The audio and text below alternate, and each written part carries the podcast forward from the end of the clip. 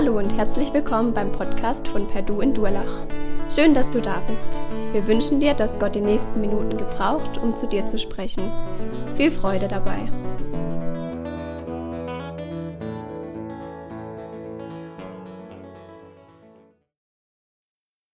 Wer ist Jesus für dich? Wer ist Jesus für dich? Das wäre spannend, wenn wir jetzt die Zeit hätten, so miteinander zu sprechen. Würde mich echt interessieren, wie ihr denn diese Frage beantwortet. Wer Jesus für mich, für dich ist. Ich glaube, wir haben so einen komischen Reflex in uns, nämlich, dass wenn wir sowas gefragt werden, dann suchen wir nach der richtigen Antwort. Wir suchen nach so einer Lexikon-Antwort. Also, was sagt das Lexikon, wer Jesus ist? Oder in unserer Zeit, was sagt Google, wer Jesus ist? Oder vielleicht auch, was sagt der oder jener Prediger, weil der muss es ja wissen. Oder was sagt die Bibel, wer Jesus ist? Und bei all dem suchen wir so eine richtige Antwort irgendwo. Aber wenn wir die Frage so ganz persönlich stellen, dann, dann ist die Frage, was, was antwortet denn dein Herz? Was, was für eine Bedeutung, was für eine Herzensvorstellung hast du über Jesus? Was für eine Bedeutung hat er für dich? Und das kann, das kann manchmal was anderes sein. Da ehrlich reinzuhören ist manchmal, vielleicht machen wir das auch oft gar nicht so, weil wir so viel schon gelernt haben. Und deswegen nehmen wir uns jetzt einfach mal eine Minute Zeit und ich lade dich ein, dass du mal ehrlich in dich reinhörst und überlegst, wer, wer ist Jesus eigentlich für mich? ganz persönlich. Und vielleicht versuchst du so als, als Hilfestellung so wie zwei bis drei Sätze zu finden, wer Jesus für dich ist, sodass du es theoretisch jemand anderem erzählen könntest. Ja, dann nehmen wir uns jetzt eine Minute Stille für.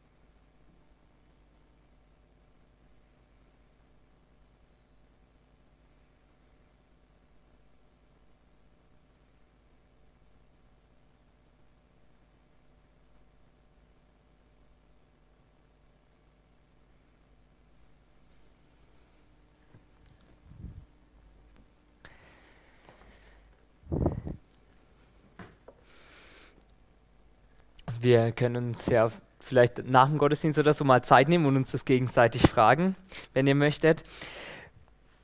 Und ich weiß nicht, wie es dir jetzt damit ging.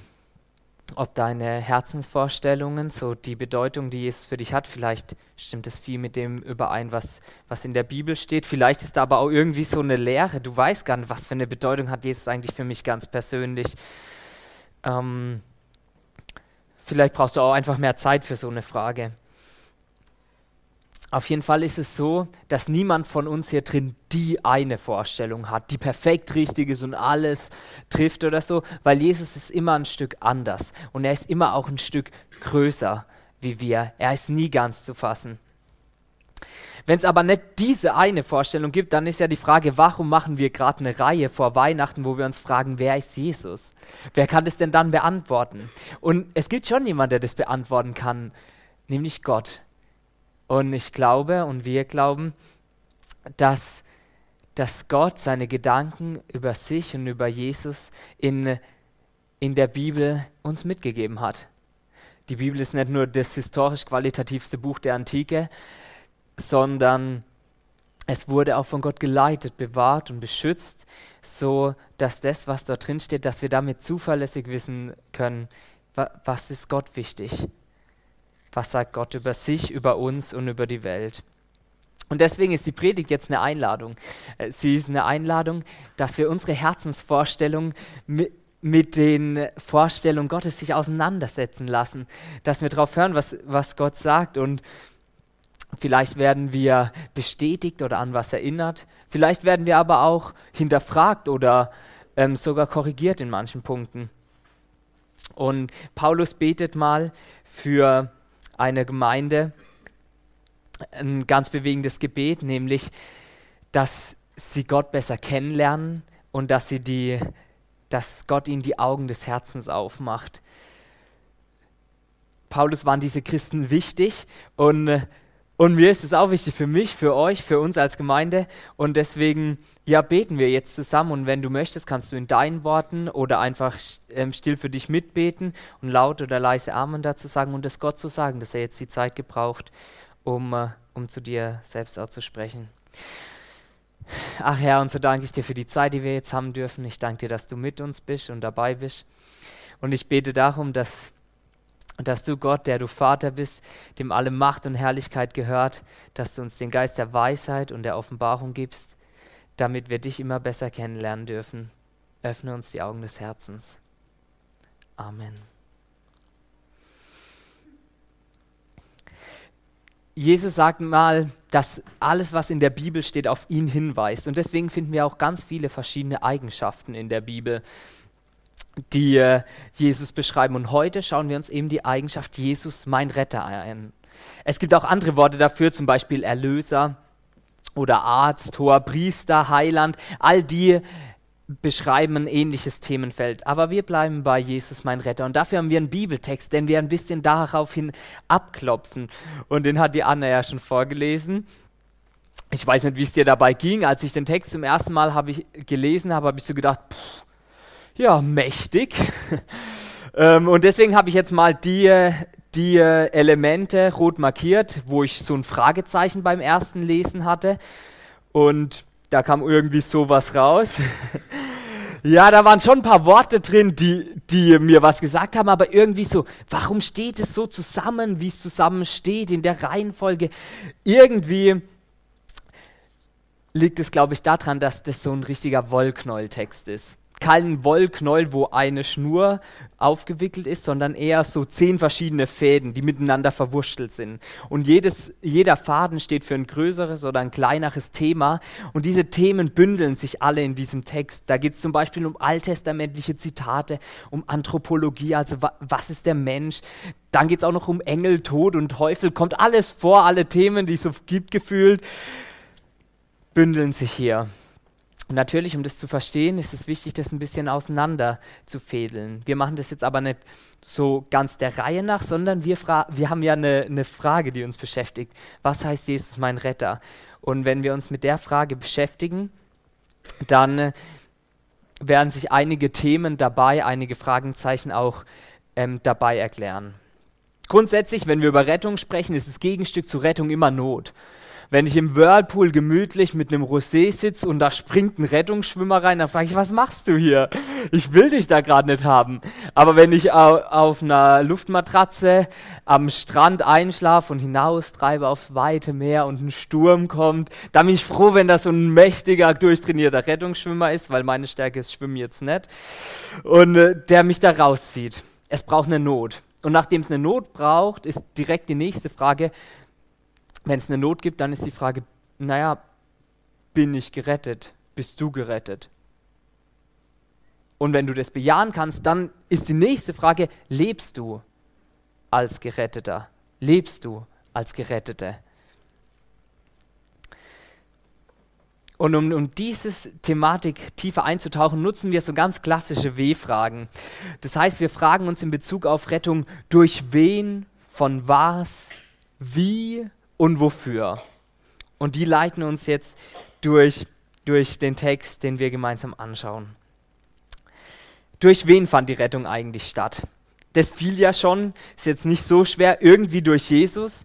Und hier gibt es so eine griffige Formulierung, die sagt, Jesus ist der Urheber der Rettung. Man könnte sagen, Copyright by Jesus. Die Rettung hängt also ganz eng mit, mit Jesus zusammen.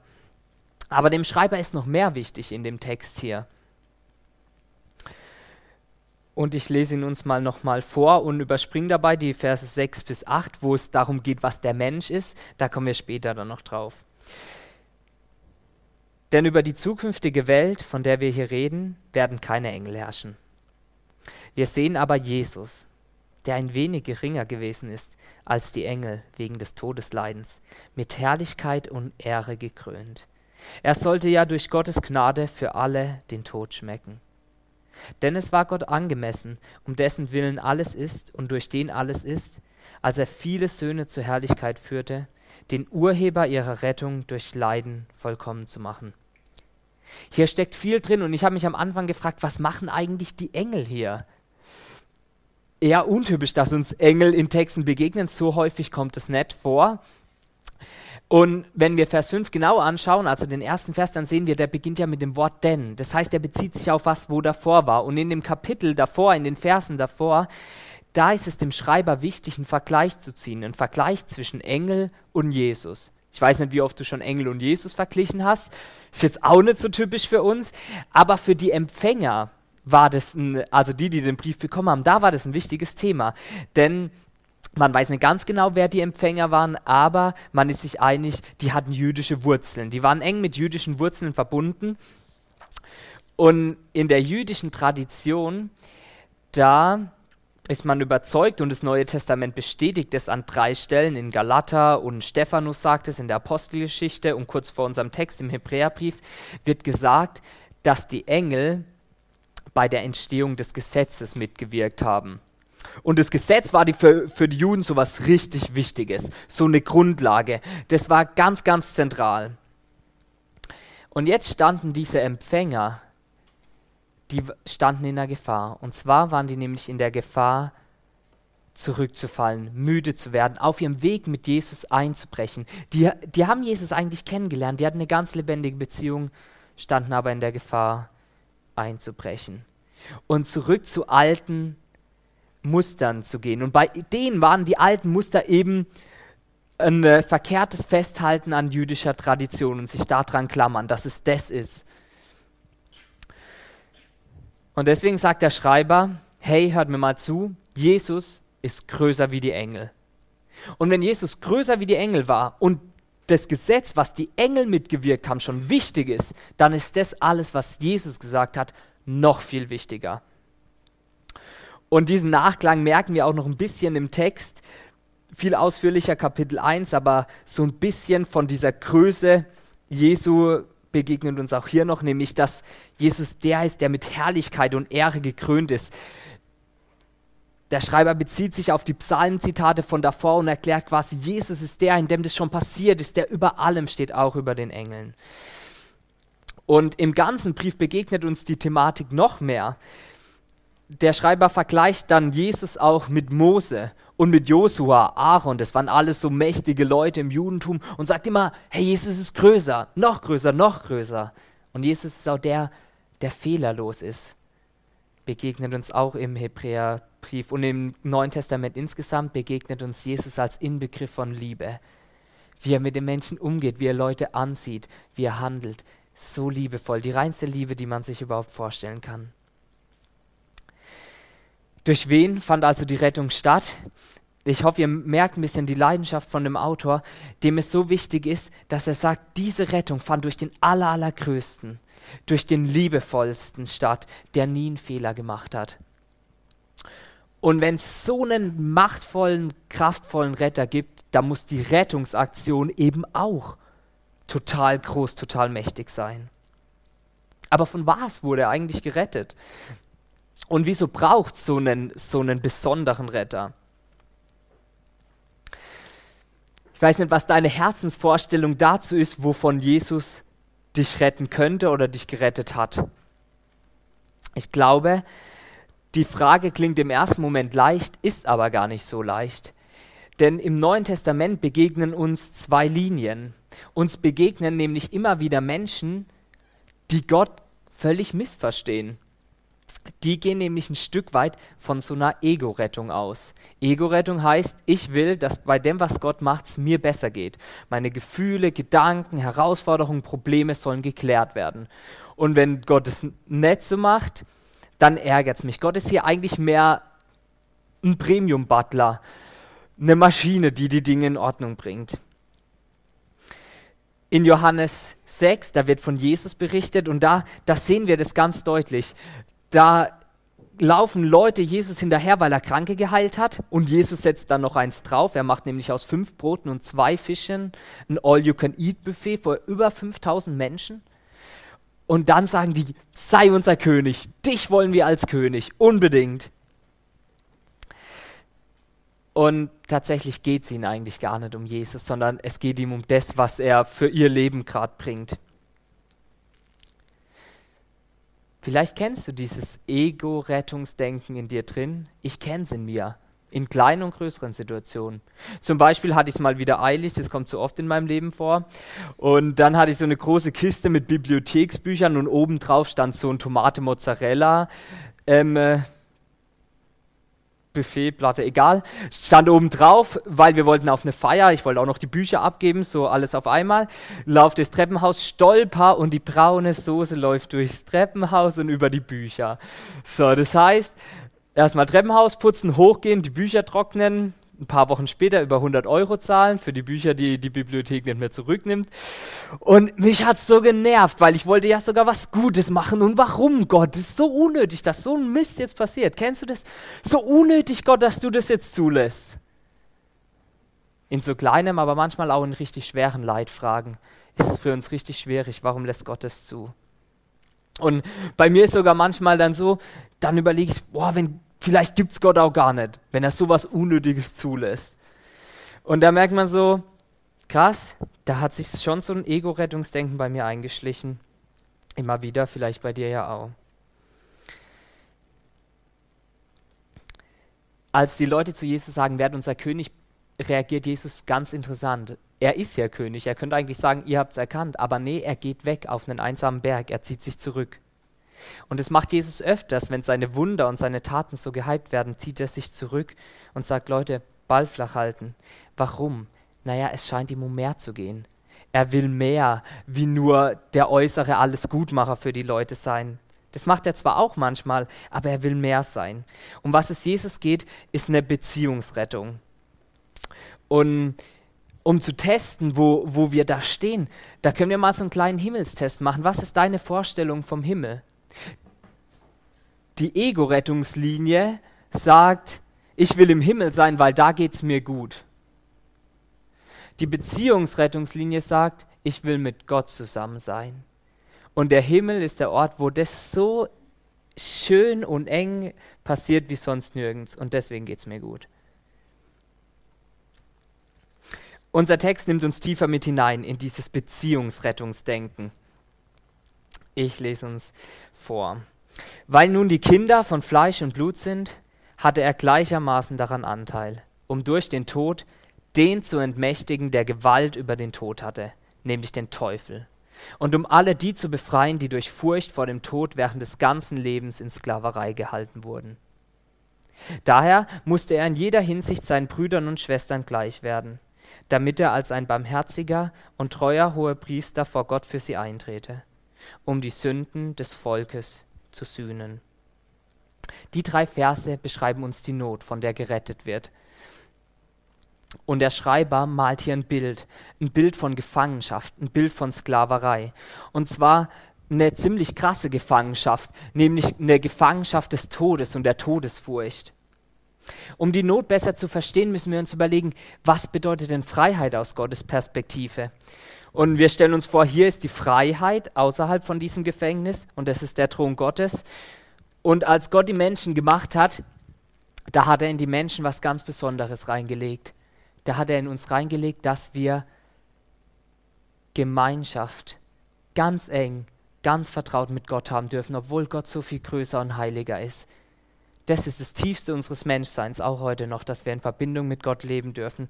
So eng, dass man gar nicht mehr richtig unterscheiden kann, wer ist eigentlich Gott und wer bin ich. Es entsteht so ein Giot, so ein, so ein ganz eng verwobenes Miteinandersein. Das, das ist die Freiheit, die es bei Gott gibt. Eine ganz enge Verbindung zwischen Gott und Mensch macht das Tiefste unseres Menschseins aus. Eine Liebesbeziehung. Aber Liebe kann ja nicht erzwungen werden. Liebe, die gezwungen ist, ist schon keine Liebe mehr. Und deswegen hat, haben wir Menschen die Möglichkeit, Nö zu sagen. Wir haben die Möglichkeit zu sagen, nö, ich will lieber, was ich will. Ist klar, wenn wir mit Gott verbunden sind, dann ist Gott groß geschrieben und wir klein geschrieben. Er ist immer noch Gott. Aber wir können sagen, nö. Und das haben wir Menschen gemacht. Wir haben gesagt, nö, und haben uns damit selbst in diese Gefangenschaft reingebracht, in dieses Gefängnis im Machtbereich des Todes. Schon heftig, dass die Bibel so eine Sprache verwendet. Sie verwendet diese Sprache, dass lebendig rumlaufende Menschen tot sind, wenn sie getrennt sind von Gott an verschiedenen Stellen. Und wenn wir jetzt hier drin sind, dann können wir uns ja mal fragen, kennt ihr das in euch, dieses Ich will, was ich will? Ich kenne das schon in mir, immer wieder diesen Trieb. Und äh, manchmal setzt sich der Trieb auch durch und dann handle ich so.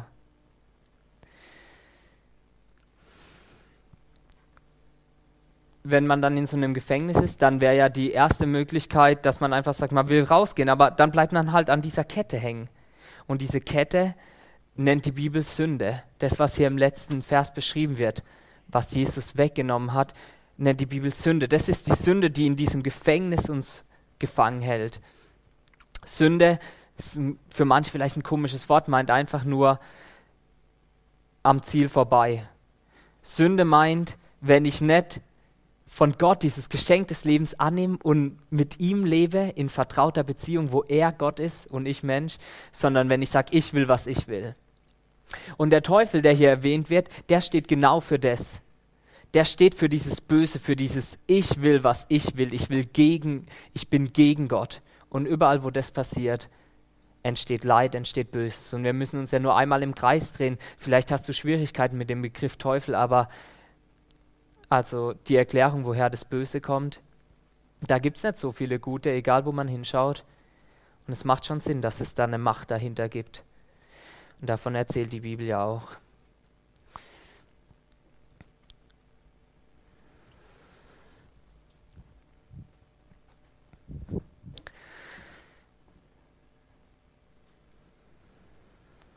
Die Not ist also, dass wir getrennt sind von Gott. Man kann sich unterschiedlich jetzt verhalten in so einem Gefängnis. Eins ist klar, der Teufel, der, der kommt da selber nicht raus, er will aber auch nicht, dass jemand anderes rausgeht. Und deswegen versucht er den Leuten zu erklären, hey, das ist gar kein Gefängnis. Schmückt das Gefängnis doch ein bisschen mit, du bist selber auf dem Thron, du machst ein bisschen Karriere, Familie, machst ein paar gute Aktionen und so. Oder wähl lieber so einen triebhaften Weg und mach richtig viel Party und richtig viel Sex und sowas. Und irgendwie dekoriert ihr das und das ist eigentlich gar kein Gefängnis der effektivste Weg, jemanden im Gefängnis zu belassen, ist ihm zu erklären, dass er gar nicht eingesperrt ist. Und es klappt immer wieder. Manche Leute wollen aber auch raus und bleiben dann an dieser Kette hängen, die kein Mensch einfach so wegmachen kann. Die Rettungsmission von Jesus hatte zum Ziel, uns aus dieser Gefangenschaft zu befreien. Und das Coole ist, dass Jesus das auch einfach gemacht hat. In Offenbarung wird Jesus, beschreibt sich Jesus selber mal als der, der den Schlüssel des Todes hat und des Totenreichs. Und mit diesem Schlüssel konnte Jesus die Macht des Todes besiegen, konnte uns befreien von der Macht des Todes. Aber das war ganz schön teuer, dieser Schlüssel das hat ganz schön viel gekostet. Ist ja logisch, wenn es keinen Mensch gibt, der das selber machen kann. Wenn es nur diesen besonderen einen Mensch gab, dann hat es richtig viel gekostet. Und dieses Wort befreien, das hier im Text steht, das meint, das ist auch ein Wort dafür, die, die Schuld zurückzubezahlen. Das hat Jesus gemacht. Und dann ist die Frage, wie hat er das eigentlich gemacht?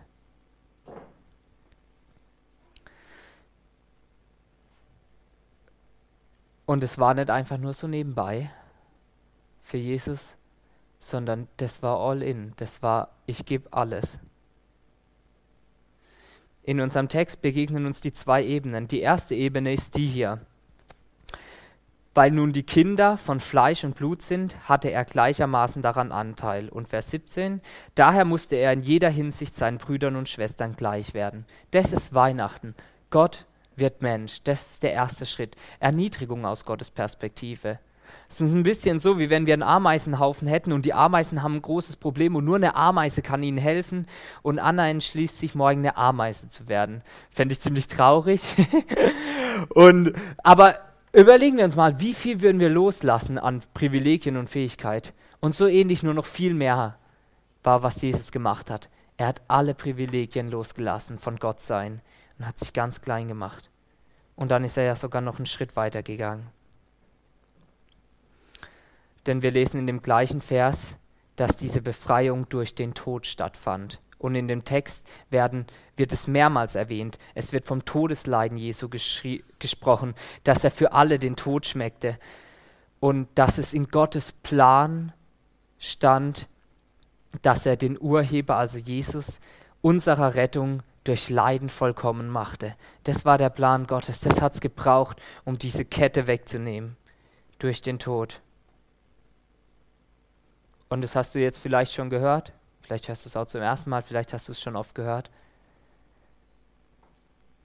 Und es ist die Gefahr, dass sich sowas abnutzt. Manchmal helfen uns Bilder zu verstehen, was das eigentlich war.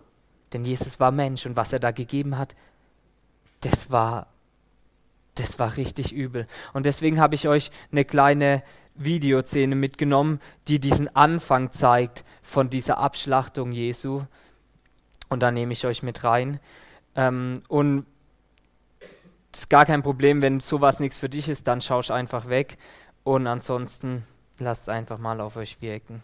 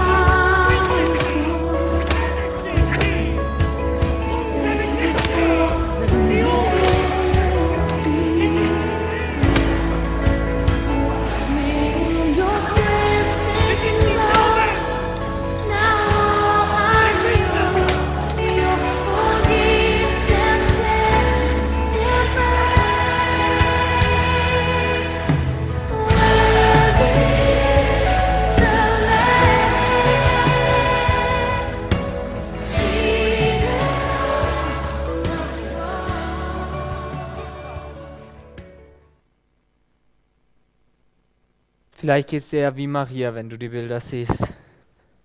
So eine Fassungslosigkeit. So, das ist doch unfair. Das ist eigentlich nicht richtig, weil das war der liebevollste und beste Mensch, der je gelebt hat. Der war so gut und wird so abgemetzelt. Aber weißt du, ich stand auch schon in anderen Situationen, stand ich auch schon da und habe das gehört und da stand ich auch mit der Hand vorm Mund da. Aber die Hand hat ja nichts mit Fassungslosigkeit zu tun, sondern mit Gähnen. Kennst du das? Dass es sich abgenutzt hat? Dass wir das hören und darüber sprechen und manchmal sogar Witze machen oder so?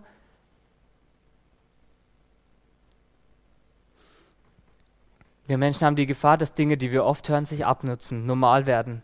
Aber auch wenn wir das zum 1593. Mal hören, dann wird es nie weniger wert, was Jesus gemacht hat. Dann ist es nie weniger krass, dann ist es auch nie weniger liebevoll und nie weniger gewaltig. Und wenn wir merken, dass es sich abgenutzt hat, dann gibt es eigentlich nur eine Reaktion darauf, nämlich dass wir mit Jesus sprechen und ihm sagen, es tut mir leid, es tut mir richtig leid, dass ich zugelassen habe, dass es sich abgenutzt hat in meinem Herzen. Und bitte vergib mir dafür.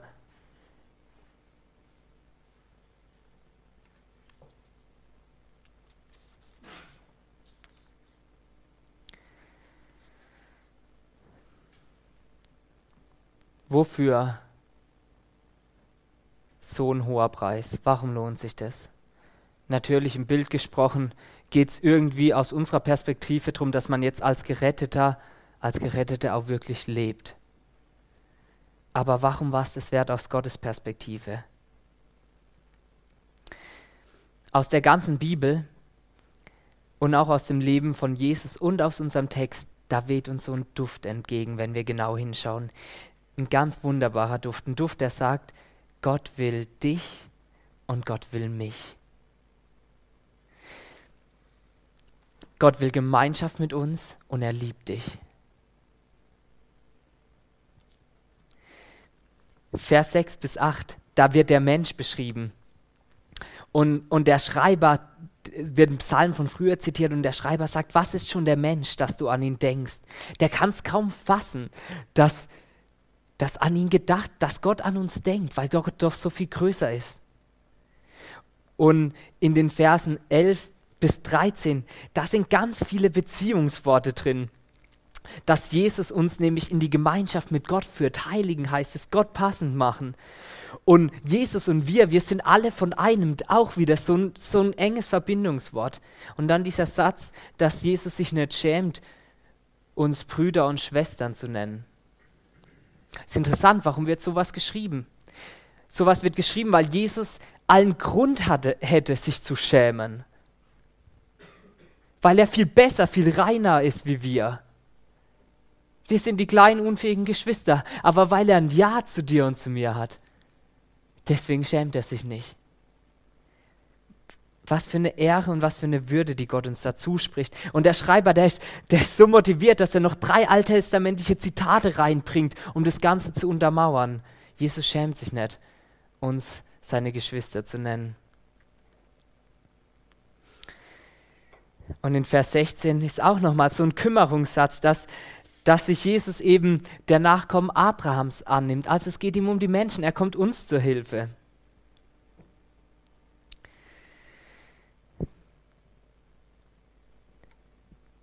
Und eigentlich ist es ein echter Grund zum Feiern. Ein Grund, wo wir uns darüber freuen dürfen. Gott liebt uns so sehr, dass er einfach alles gegeben hat, dass wir mit ihm verbunden in Freiheit leben können. Frage ist, machst du das? Mache ich das? Bei allem, was wir jetzt gehört haben, gäbe es eine Sache, die wäre richtig komisch. Nämlich, wenn wir jetzt sagen würden, hey, ich gehe wieder zurück in das Gefängnis. Die Kette ist weg, aber ich gehe wieder hier rein, ich lebe wieder nach dem Motto, ich will, was ich will. Obwohl ich eigentlich in der Freiheit leben kann. Und dann erschreckt mich ja noch viel mehr, dass ich das ja mache. Immer wieder und in verschiedenen Situationen. Und du ja vielleicht auch. Und die Briefempfänger, die auch, die waren genau in der Situation. Die waren eigentlich in der Freiheit gewesen. Die, die haben Jesus kennengelernt und dann, dann sind sie müde geworden. Dann haben sie sich einnullen lassen. Dann waren sie erschöpft und dann haben sie den Blick auf Jesus verloren. Dann haben sie den Blick dafür verloren, was er eigentlich für sie getan hat. Und dann waren sie in der Gefahr, hier drin sitzen zu bleiben. Das Problem ist nicht, dass wir manchmal zurück in alte Muster purzeln, wenn wir dann wieder zu Jesus gehen. Aber die Hebräer Briefempfänger waren in der Gefahr, hier drin zu versacken, hier drin sitzen zu bleiben. Und es gibt kaum eine Stelle im Neuen Testament, wo so scharfe Worte gesprochen werden wie im Hebräerbrief. Zu dieser Situation, dass man da drin sitzen bleibt, zeigt der Schreiber nämlich, Sinngemäß, hey, wenn ihr aufhört darum zu kämpfen, als Gerettete in dieser wunderbaren Beziehung mit Gott zu leben, wenn ihr aufhört mit Jesus gegen diesen Trieb, ich will, was ich will, zu kämpfen, wenn ihr euch abwendet, dann müsst ihr doch eigentlich verrückt sein. Warum müssten die dann verrückt sein? Weil es so ein herrlicher Retter war, der größer ist als alle, der sagt, ich will dich und der mit seinem eigenen Blut sogar bezahlt hat. Und wer da sagen kann, ach egal, ich gehe wieder zurück, der ist wie jemand, das steht dann in Kapitel 10 im Hebräerbrief, der den Sohn Gottes mit Füßen tritt. Unser Text, den wir jetzt angeschaut haben, der wird also im Brief umrahmt. Diese unglaubliche Rettung von Jesus, die wird umrahmt von einer ganz dringenden Erinnerung, von so einer Ermutigung. Hey, bleib dran. Leb als Gerettete, leb als Geretteter, leb in dieser Beziehung mit Jesus. Und wenn du es vermasselst, beim 99. Mal, komm trotzdem wieder zurück. Bleib nicht sitzen im Gefängnis, fall nicht zurück, sondern bleib dran. Geh immer wieder, komm immer wieder zu Gott. Frei und mutig darfst du vor den Thron Gottes kommen. Auch Worte aus dem Hebräerbrief, weil Gott für dich bezahlt hat, weil er getragen hat, was du vermasselst, was ich vermassel. Und bei all dem, bei diesem Kampf, der anstrengend sein kann, wenn wir ihn kämpfen wollen, das sagt Gott uns zu, dass er mit uns ist. Das lesen wir dann in Vers 18. Und weil er, Jesus, selbst gelitten hat und Versuchungen ausgesetzt war, kann er denen helfen, die ebenfalls Versuchungen ausgesetzt sind. Da geht es um das Auf dem Weg sein. Die Ketten zerbrechen war was Einmaliges und hier geht es jetzt auf dem Weg sein und Jesus ist mit uns auf dem Weg und hilft uns. Vielleicht merkst du jetzt, dass du über das ein oder andere mit Gott mal wieder ehrlich reden solltest. Ich merke es immer wieder. Und wir haben jetzt einen kleinen Raum dafür, zwei Minuten, wo jeder für sich vor Gott sein kann. Und ihr habt ja noch diesen Schlüssel. Und der Schlüssel soll für euch einfach eine Erinnerung sein. Eine Erinnerung dafür, dass Jesus diesen Preis bezahlt hat und dieses Gefängnis aufgeschlossen hat und mit euch in Beziehung, in Gemeinschaft, in dieser Freiheit leben will. Und manchem hilft es, dann kannst du das ganz praktisch für dich machen. Dann kannst du den Schlüssel nehmen, in deine Hand legen und so mit zwei Händen umschließen in der Zeit jetzt und sozusagen ganz praktisch diese Rettung umgreifen. Dieses, dieses Ergreifen, dass Jesus dein Retter ist. Und dann red doch ehrlich mit Gott drüber, was, was dir jetzt auf dem Herzen liegt. Vielleicht ist es dran, dass du sagst, es tut mir leid, dass ich zugelassen habe, dass ich das so abgenutzt hatte, was du für mich getan hast. Dann kannst du das Jesus sagen und er vergibt es gerne. Vielleicht hast du aber auch zu Gott noch nie gesagt, ich will aus diesem Gefängnis raus, ich will dein Kind sein, ich will zu dir gehören, du sollst mein Retter sein. Und dann kannst du das auch machen. Zum ersten Mal. Und dann bekommst du das Recht, Kind Gottes zu werden. So was Schönes, was uns Gott, wozu uns Gott einlädt. Und wenn du das machst, dann such gern auch noch nach dem Gottesdienst jemanden, der vielleicht mit dir spricht und dich nochmal segnet, nochmal für dich betet. Vielleicht merkst du auch, wenn du ehrlich bist, in dem Gefängnis, da sind so ein paar Kisten drin, die ziehen dich immer wieder da rein. Die zerren dich immer wieder in dieses Ich will, was ich will. Und dann pack doch mal diese Kisten und trag sie zu Gott und lass sie los und nimm jemand dazu, wenn du jemand brauchst, der dir da hilft. Denn wir sind berufen zu einem Leben als Befreite, als Gerettete. Und du kannst auch einfach in der Zeit feiern, dass Gott ein Ja zu dir hat. Und du kannst ihm wieder neu sagen, hey, ich bin ganz dein, ich gehöre ganz dir. Ich bete und dann habt ihr einfach die Möglichkeit, die Zeit so zu verbringen, wie ihr möchtet. Herr Jesus, ich danke dir, dass du uns so lieb hast. Ich danke dir, dass du mich so lieb hast. Ich danke dir, dass du uns gerettet hast und dafür alles gezahlt hast. Und jetzt sprich du zu uns in der Zeit und wirk du. Amen.